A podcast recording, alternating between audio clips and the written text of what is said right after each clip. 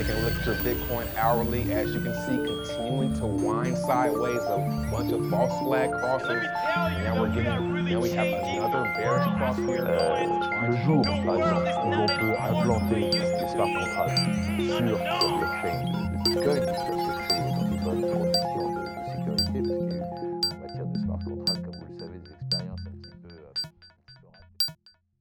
Bonjour à tous, euh, bienvenue dans notre nouvel épisode du podcast du Coin. Je suis Grégory Guittard du JDC et aujourd'hui je suis en compagnie de Philippe Erlin. Euh, Philippe, je vais vous laisser vous présenter. Ben voilà, donc je suis économiste euh, qui s'intéresse aux questions qui tournent autour de la monnaie en général, différents aspects. Donc j'ai publié des livres sur l'or par exemple, sur le problème de la dette, sur le problème de la crise financière, et euh, aussi sur le Bitcoin, parce que évidemment j'en suis venu à un moment à tomber sur cet objet bizarre, donc euh, ça m'a intéressé tout de suite. Et voilà.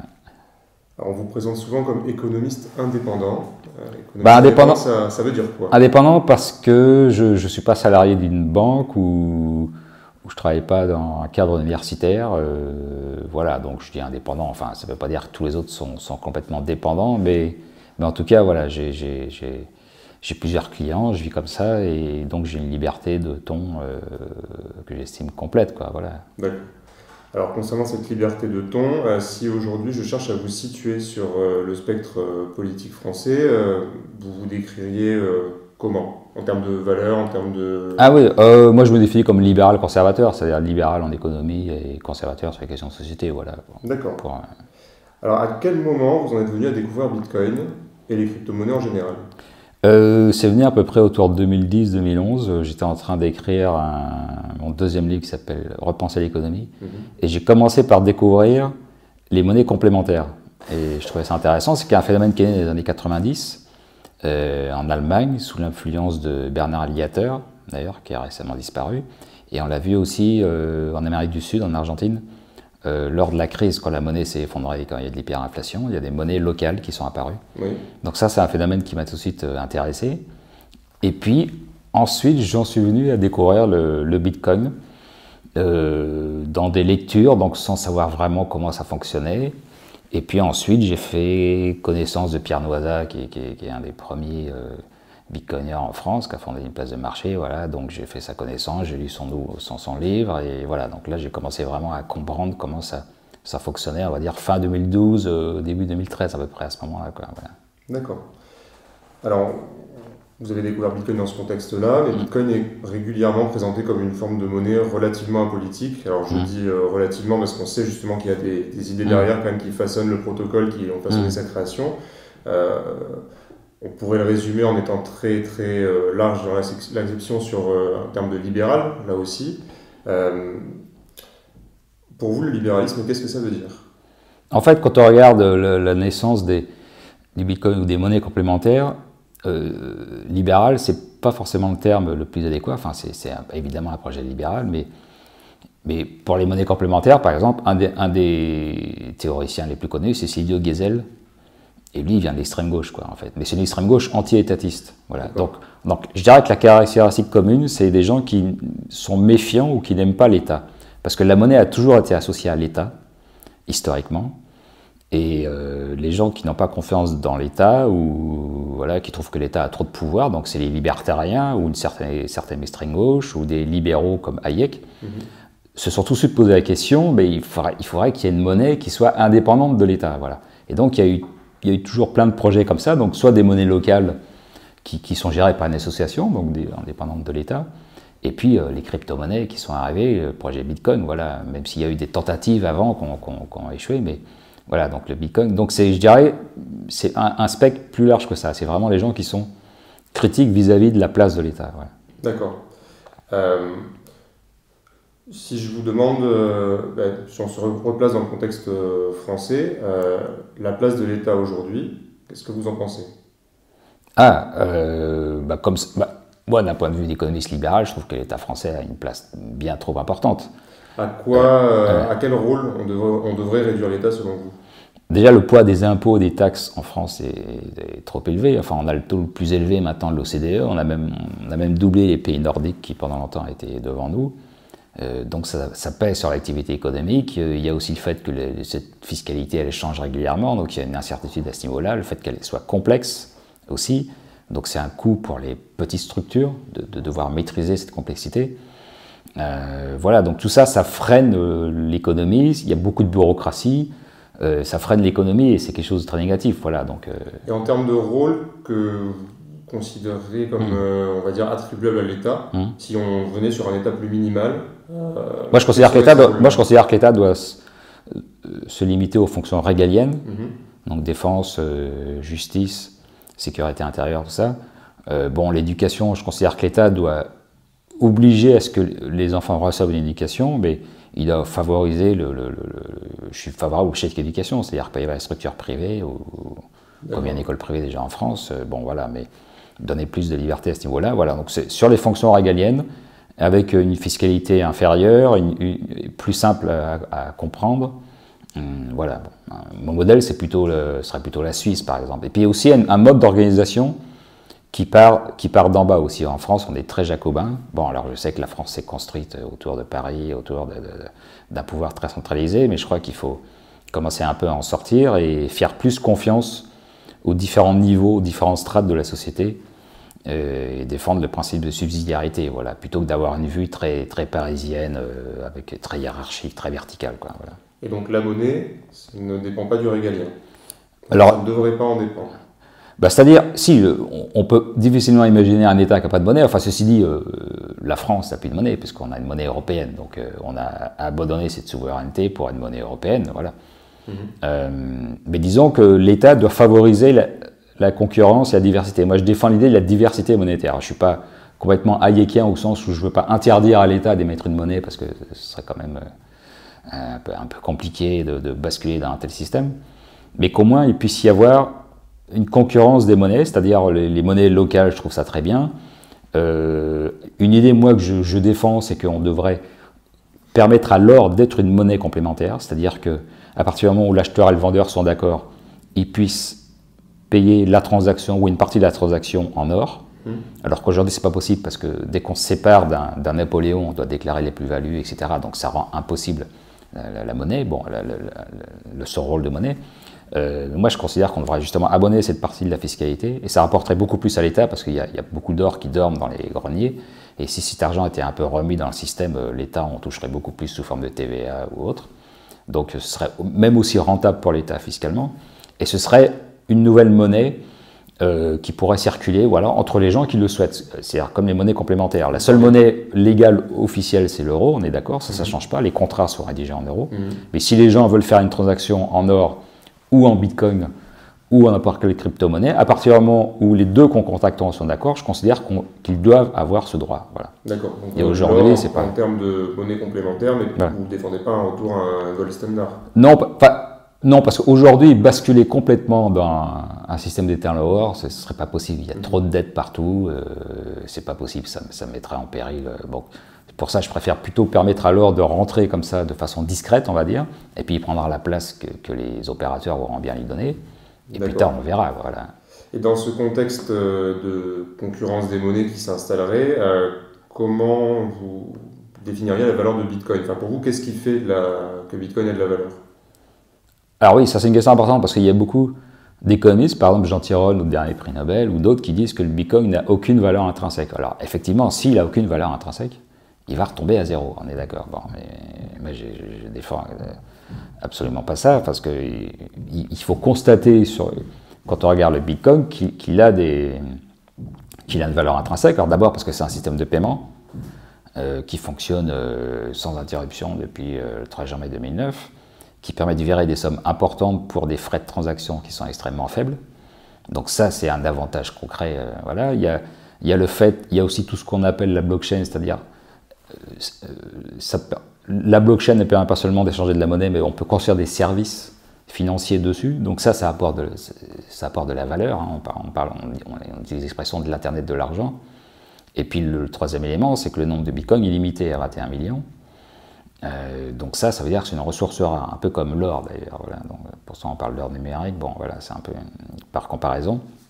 Donc ça, c'est les éléments qui sont factuels, qui sont intrinsèques, qui montre que le Bitcoin a une valeur intrinsèque réelle. Voilà. Donc, on- donc il est faux de dire que le Bitcoin n'a pas de valeur intrinsèque. Voilà. Mhm. Alors après, on peut dire le cours actuel surestime largement les capacités des Bitcoin. Ouais, ça, je, je veux bien qu'on le dise.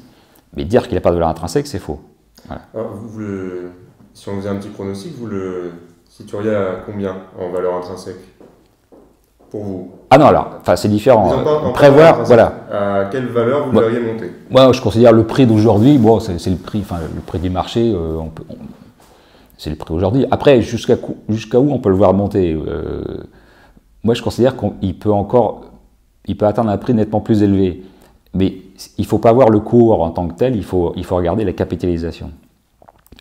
Euh, Aujourd'hui, si on prend un cours de 10 000, 10 000 dollars ou 10 000 euros, bon, euh, moi je considère qu'il peut atteindre les 100 000 euros dans les, les années qui viennent. Alors les gens vont dire, mais c'est un- une prévision délirante. Mais en fait, il ne faut pas seulement voir que ça fait x10, il faut regarder la capitalisation. Aujourd'hui, ça pèse à peu près 200 milliards, euh, enfin il y a 18 millions de... Mais bon, arrondissons à 20 millions, ça, Mhm. fait, ça fait donc euh, 200 milliards. Si on fait x10, ça fait 2000 milliards euh, de dollars.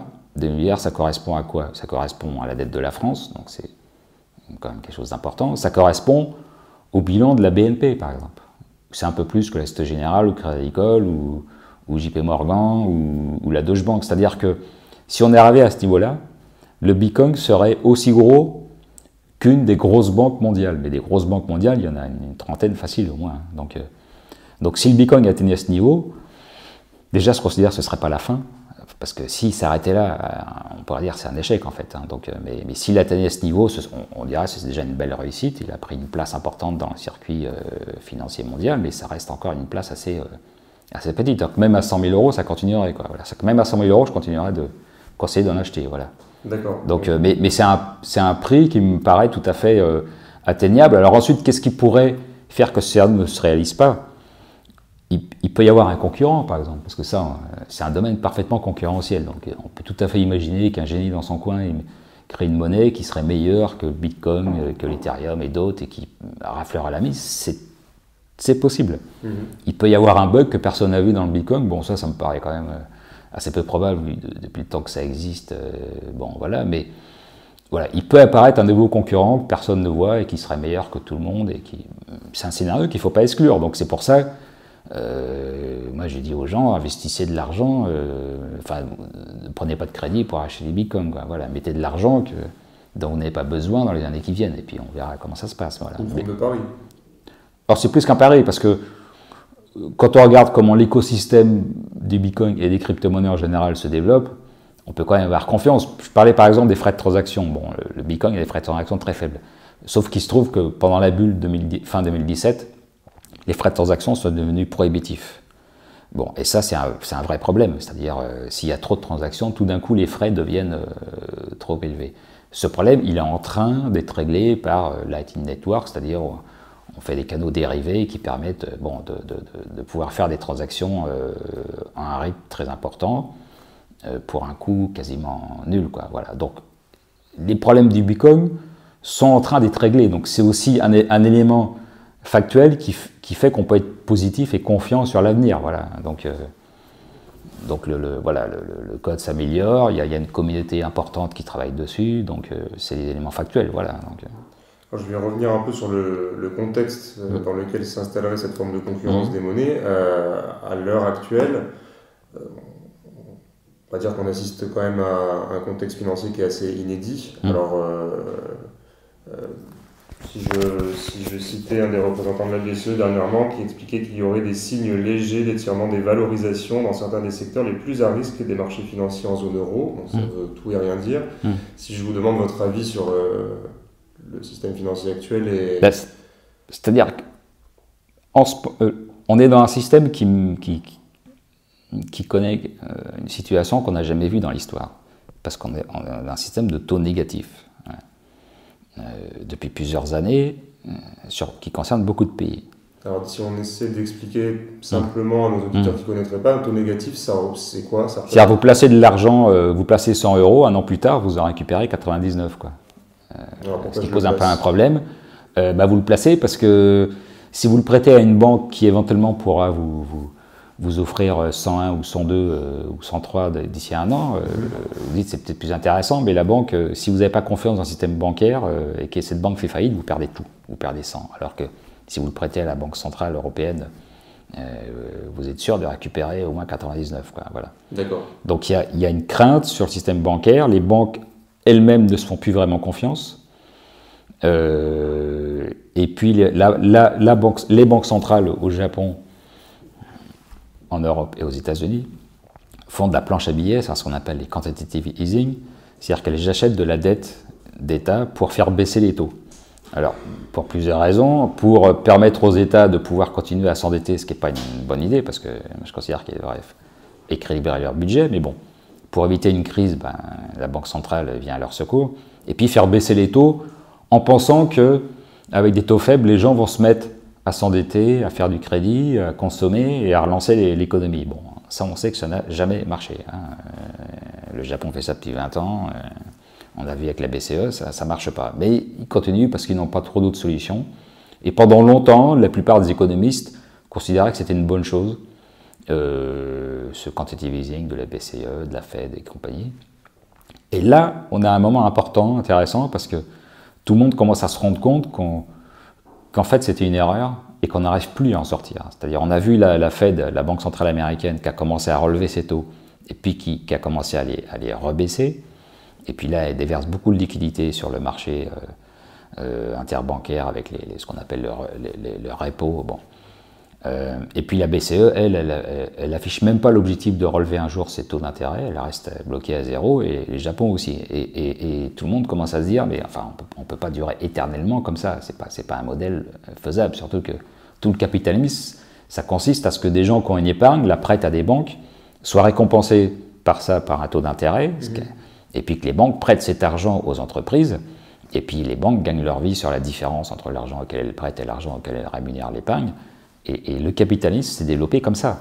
Et cette, et cette règle-là ne marche plus aujourd'hui. Donc ça, ça pose un vrai, un vrai problème. Comment vous voyez la situation évoluer, euh, on va dire prochainement sans... Hmm.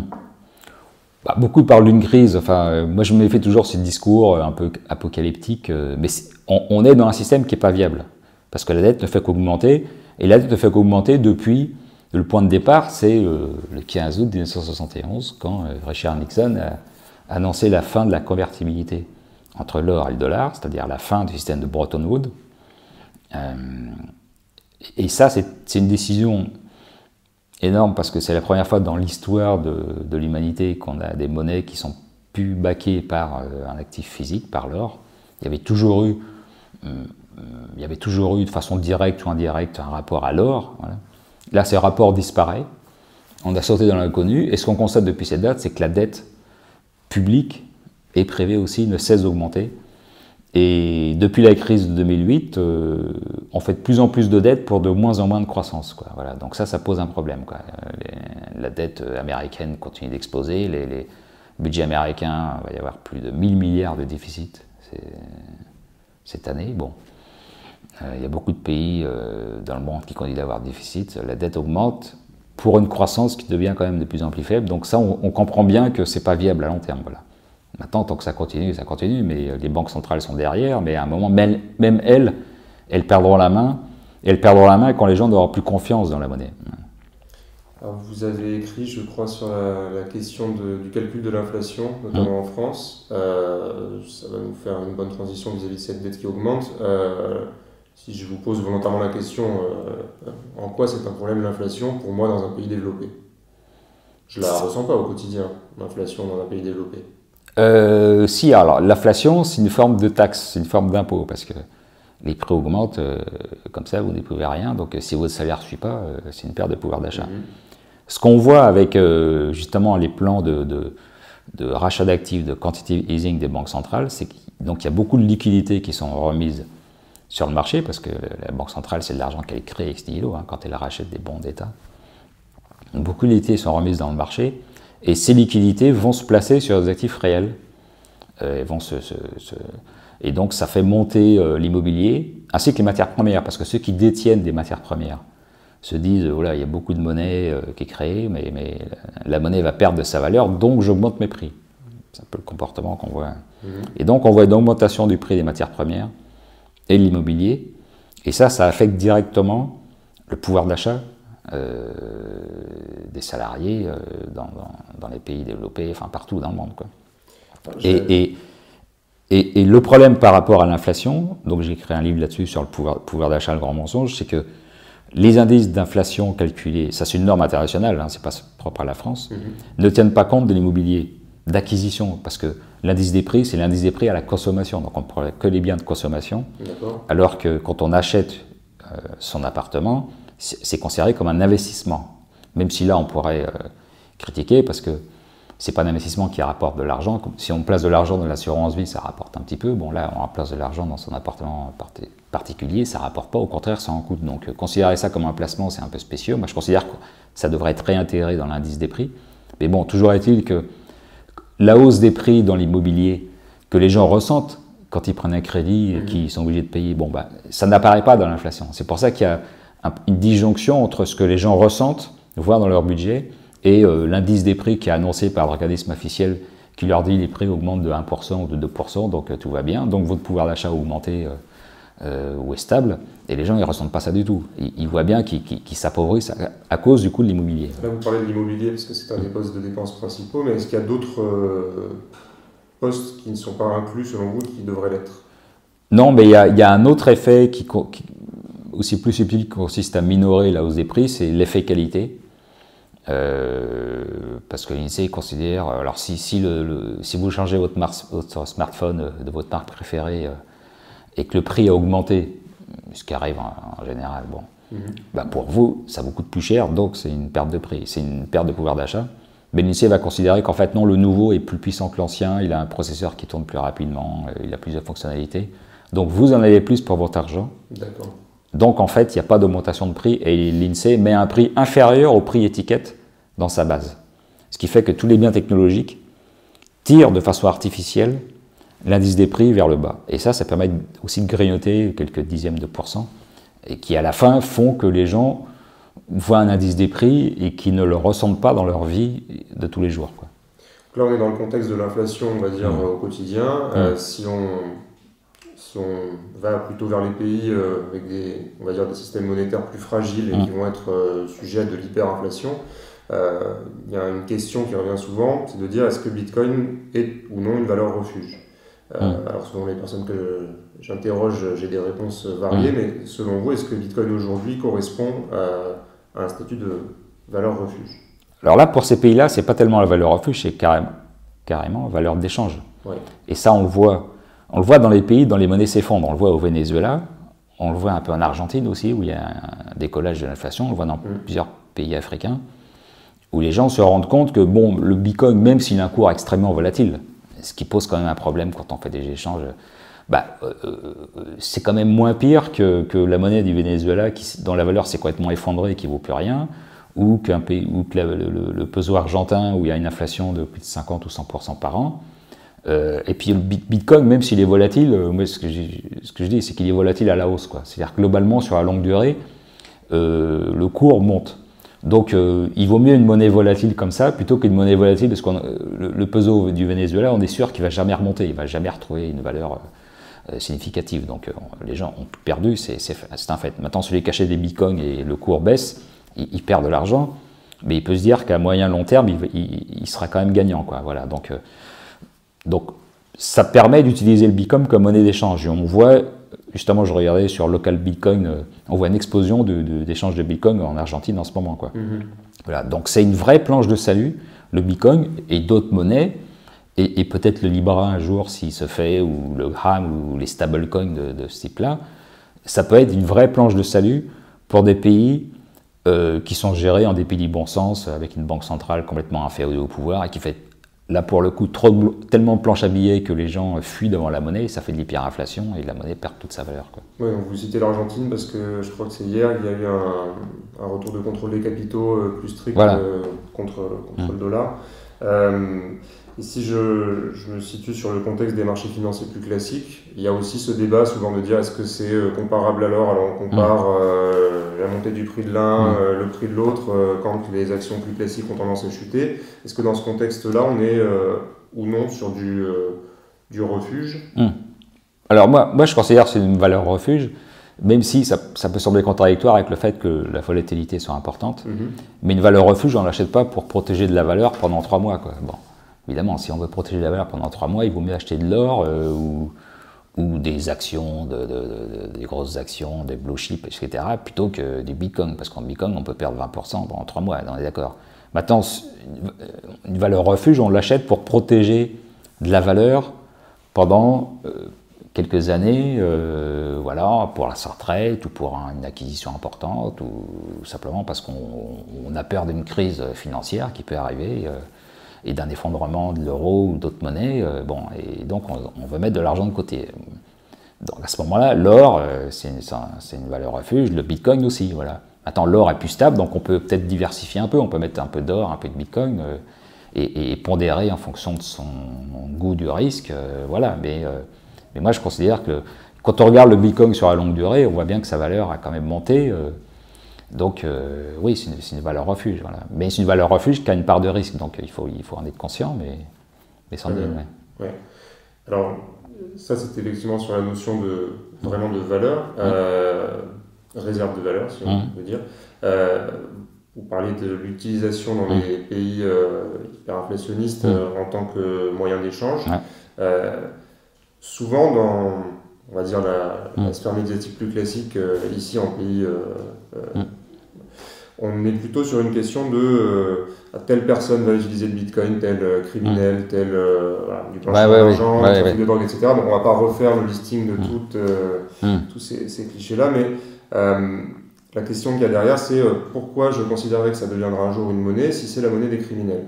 Mm. La question que j'ai envie de vous poser, c'est est-ce que justement, si Bitcoin va un jour transitionner vers un état de monnaie, c'est pas justement parce qu'on se fichera complètement de savoir si c'est un ami ou un ennemi qui l'utilisera?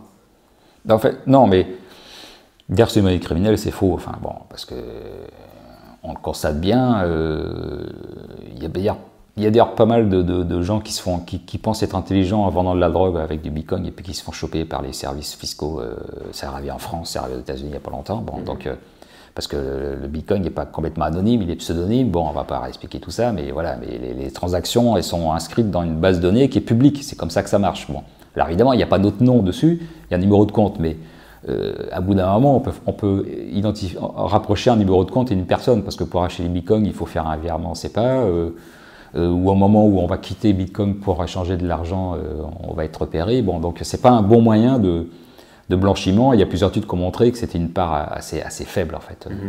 Donc, euh, donc ce côté-là, non, je pense que c'est plutôt utilisé médiatiquement ou par les gens qui n'aiment pas le Bitcoin pour faire de la, de la- de la mauvaise publicité. Alors ils disent c'est la monnaie de la drogue et ça n'a aucune valeur intrinsèque. Bon, évidemment, alors, à ce tarif-là, euh, il faut s'en éloigner. Mais, mais s'il y a des- il y, a- il y a encore beaucoup de gens qui croient ça aujourd'hui.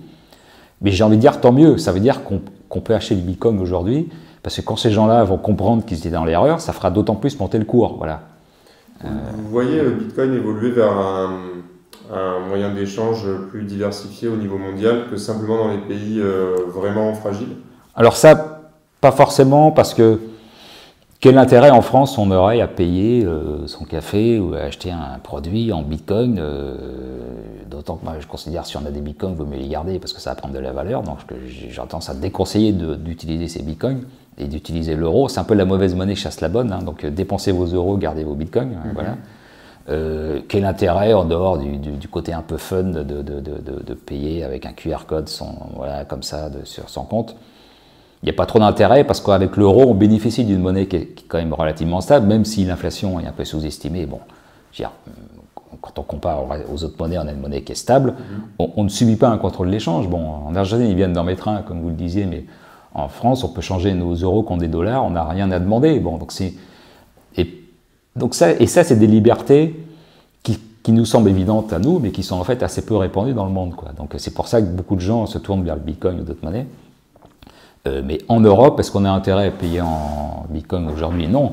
Maintenant, si un jour il y a une crise grave avec des faillites bancaires, avec les gens qui ont plus accès à leur compte bancaire, avec euh, de l'inflation qui commence à apparaître sur l'euro, bah là, oui, euh, on se retrouvera dans une situation où il sera intéressant d'utiliser l'euro plutôt que le Bitcoin. Voilà. Plutôt, euh, d'utiliser le Bitcoin plutôt que l'euro.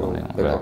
Donc ça peut arriver, mais aujourd'hui, je ne vois pas trop. euh, éventuellement, si un, créneau qui peut se développer, c'est les virements entre pays. Alors, pas à l'intérieur de l'Europe, parce qu'avec CEPA, on a des, virements qui sont, gratuits, en fait.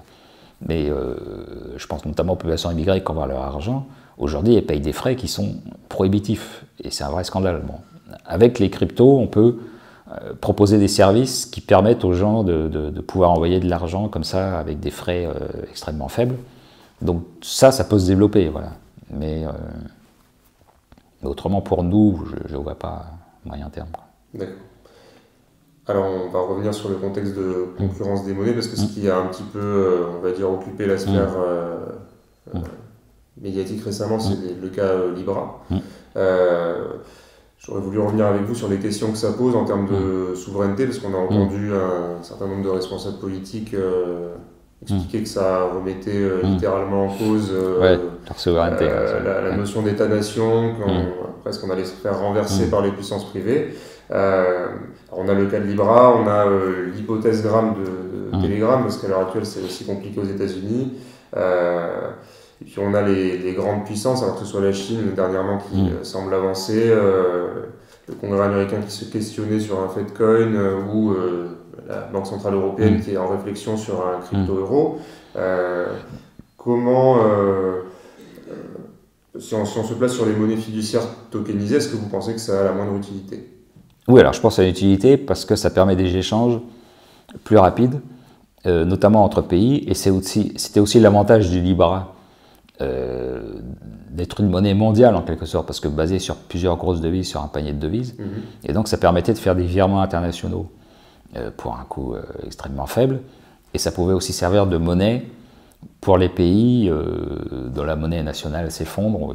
voilà, donc, donc moi je trouve ça très positif comme, comme idée. Quoi. Alors maintenant, les États parlent de souveraineté. Euh, euh, moi, j'ai envie de dire qu'ils commencent par gérer correctement leur propre monnaie, parce que euh, l'euro, le dollar ou le yen sont, mal gérés aujourd'hui à cause de cette planche à billets, à cause de ces taux négatifs, à cause d'un secteur bancaire qui est, qui est hypertrophié, qui a un effet de levier important et donc qui fait poser des risques sur l'épargne des gens. Je veux dire, les, les, responsables politiques, il ferait mieux de s'occuper de ça plutôt que de, de, taper sur le Libra qui, qui, qui, qui est même pas encore né, euh, voilà, il voit ça comme une menace, je trouve ça complètement ridicule. Quoi, Donc l'argument qui consistait à dire mm.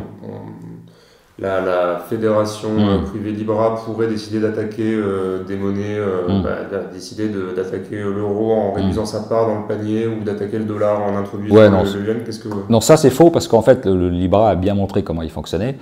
il sera basé sur un panier de monnaie, mais euh, les pourcentages euh, de ces différentes monnaies seront fixés par l'ensemble, alors pas par Facebook lui-même, mais par mmh. l'association Libra dont Facebook n'est qu'un des membres. Et il faudra une majorité des deux tiers pour changer ce pourcentage. Donc ce sera un fonds passif. C'est-à-dire qu'il ne pourra pas y avoir la volonté de Libra de dire on va, euh, on va vendre du dollar pour faire baisser le dollar parce qu'on n'est pas d'accord avec Trump, mmh. machin. Ça, c'est absolument hors de question. Donc ce sera un fonds complètement passif. Voilà. Donc, euh, suggérer ça, c'est assez ridicule. Quoi. Voilà, ça veut dire qu'on n'a pas compris le projet. Bon, Est-ce que vous pensez qu'il pourrait y avoir un, projet plus offensif à terme euh, de puissance privée qui hmm. se poserait la question justement de réellement battre monnaie Donc là, je ne parle pas hmm. d'émettre une monnaie baquée sur un panier de réserve, je dis une hypothèse du. Là, on a l'association Libra, mais hmm. admettons une association X, peu importe, qui serait. Euh, constitué par des membres qui ne décideraient pas de partir au fur et à mesure des pressions réglementaires et qui seraient franchement plus offensifs. Bah, à la limite, c'est le cas de Bitcoin. Bon, c'est-à-dire, c'est le cas de Bitcoin parce que là, justement, il n'y a pas d'association. On ne sait pas sur qui taper. Les États ne savent pas sur qui taper. Mm-hmm. Donc, c'est ce qui fait la chance de Bitcoin. Et Bitcoin ne demande pas d'autorisation pour, euh, pour être utilisé. Donc, euh, donc voilà, on pourra dire que c'est déjà le cas de Bitcoin ou quelques autres euh, monnaies de transaction, euh, Litecoin, etc., bon, voilà, qui, existent. Maintenant, et là on revient au problème de la volatilité, c'est que le fait que le cours soit très volatile, ça dissuade beaucoup de gens de l'utiliser, ce qui peut se comprendre. Hein. Euh, et c'est pour ça que l'idée du stablecoin basé sur le dollar ou sur l'euro rassure les gens. Voilà. Mais, à ce moment-là, les États euh, voient qu'on marche sur leur plate-bande, donc ça ne leur plaît pas, voilà, donc ils s'y opposent. Mais, ceci dit, je pense que ça va quand même finir par se faire, surtout que en Chine, ils ont un point de vue complètement différent. Eux, ils favorisent ça, ils ont envie de, faire une sorte de crypto-yuan, parce qu'ils sont dans une logique de faire du yuan une monnaie de réserves et de transactions importantes au niveau mondial. Parce qu'ils ne veulent plus dépendre euh, du dollar, en tout cas pas autant qu'aujourd'hui. Et donc ils veulent développer l'usage du yuan dans toute l'Asie et dans le monde. Donc, euh, donc eux, ils sont à fond là-dedans. Et je pense que quand ils vont commencer à lancer leur crypto one, on, parle de ça euh, pour 2020, tout d'un coup les Américains vont se dire, ah il faudra peut-être qu'on réagisse plutôt que de laisser le crypto one devenir une monnaie de transaction mondiale. Voilà, et d'ailleurs, Zuckerberg, quand il est intervenu devant le Congrès, il a, dit ça, il a dit si, je ne fais pas le Libra, euh, vous aurez le Crypto One dans les pattes. Et donc voilà, donc aidez-moi, surtout que je mettrai, euh, il a dit que je mettrais au moins la moitié du panier en dollars, donc euh, le succès de Libra favorisera le dollar. Sous-entendu, soutenez-moi, dans la logique géopolitique, soutenez le Libra, quoi, voilà. Et, il n'a pas tort là-dessus, quoi, voilà. Ça vous semble possible de voir le, justement la crypto-monnaie chinoise qui prendrait un rôle de, euh, monnaie de réserve? Bah, C'est l'objectif, enfin, monnaie de réserve, c'est l'objectif, c'est déjà un peu le cas. Euh, et puis la, Chine fait en sorte avec les pays voisins qu'ils puissent faire des transactions en yuan plutôt qu'en dollars. Donc il y a une vraie volonté euh, chinoise de faire de la, du yuan une monnaie. Et à ce moment-là, s'il y a un crypto yuan qui se développe, qu'est-ce qui empêcherait euh, des, entreprises ou des particuliers au Nigeria ou en Argentine euh, de se mettre à utiliser le crypto one comme monnaie d'échange, voilà, plutôt que Libra, mmh. basé sur le dollar. Et là, les Américains se diraient, on a peut-être manqué quelque chose, quoi, voilà. Donc, euh. J'ai un dernier point que j'aimerais qu'on aborde, mmh. c'est le crypto euro, mmh. parce qu'on est sur ces monnaies fiat tokenisées. on n'a pas encore énormément d'éléments sur la forme que pourrait prendre le crypto euro, parce que c'est en en discussion et que les discussions euh, peuvent être longues. Euh, mais on a des pistes de réflexion avec certains papiers qui ont été publiés notamment par euh, le FMI et puis aussi par la BCE. Et l'idée générale qu'on pourra retenir, c'est l'idée de faire un double euro, en fait, deux, deux jetons, une, un euro de dépôt qui serait géré directement par les banques centrales et un euro retail pour les particuliers, enfin pour tout le monde, qui fonctionnerait entre institutions financières. Qu'est-ce que vous pensez d'une bah moi, comme ça? Moi, j'espère que l'euro, enfin, qu'il va y avoir un crypto-euro bientôt, parce que il y a le Libra qui sera essentiellement basé sur le dollar, euh, qui se monte, y a le crypto one. Si on fait rien, ce sont les GAFA ou les, GAFA chinoises qui viendront en Europe faire un crypto-euro. Et là, on aura tout perdu. Quoi. Donc, euh, euh, bah, je suis impatient de, voir des acteurs européens important se dire on va créer un crypto-euro. Voilà, en accord avec la Banque Centrale Européenne, parce qu'il... mais il ne faut pas que ce soit uniquement un projet étatique, où les États créent quelque chose, puis en disant ensuite au secteur privé, débrouillez-vous avec ça, on a fixé tout, tout, le système, on a figé les systèmes. Et je pense que la BCE devrait engager des discussions avec des gros opérateurs, alors par exemple Free, parce que Xavier Niel fait partie de euh, de l'équipe de Libra. Voilà, donc, euh, donc il a des compétences, donc il pourrait y avoir Free, il pourrait y avoir Orange, il pourrait y avoir Vodafone, enfin des grands groupes de télécom ou d'informatique euh, européens mhm. qui feraient partie un peu, de, un peu comme une association comme pour Libra, mais pour l'euro, pour faciliter cet usage de l'euro à l'intérieur des frontières ou au niveau international, et qu'il y ait un crypto-euro qui puisse se faire. Parce que si on ne le fait pas, ce sera une entreprise technologique étrangère qui le fera. Donc il faut, il faut se réveiller assez vite, je crois. D'accord. Bah, écoutez, hein. euh, merci pour euh, votre temps et vos réponses. Hein. Euh, notre épisode va s'arrêter là pour aujourd'hui. Et je vous remercie encore. Et rendez-vous dans un prochain épisode.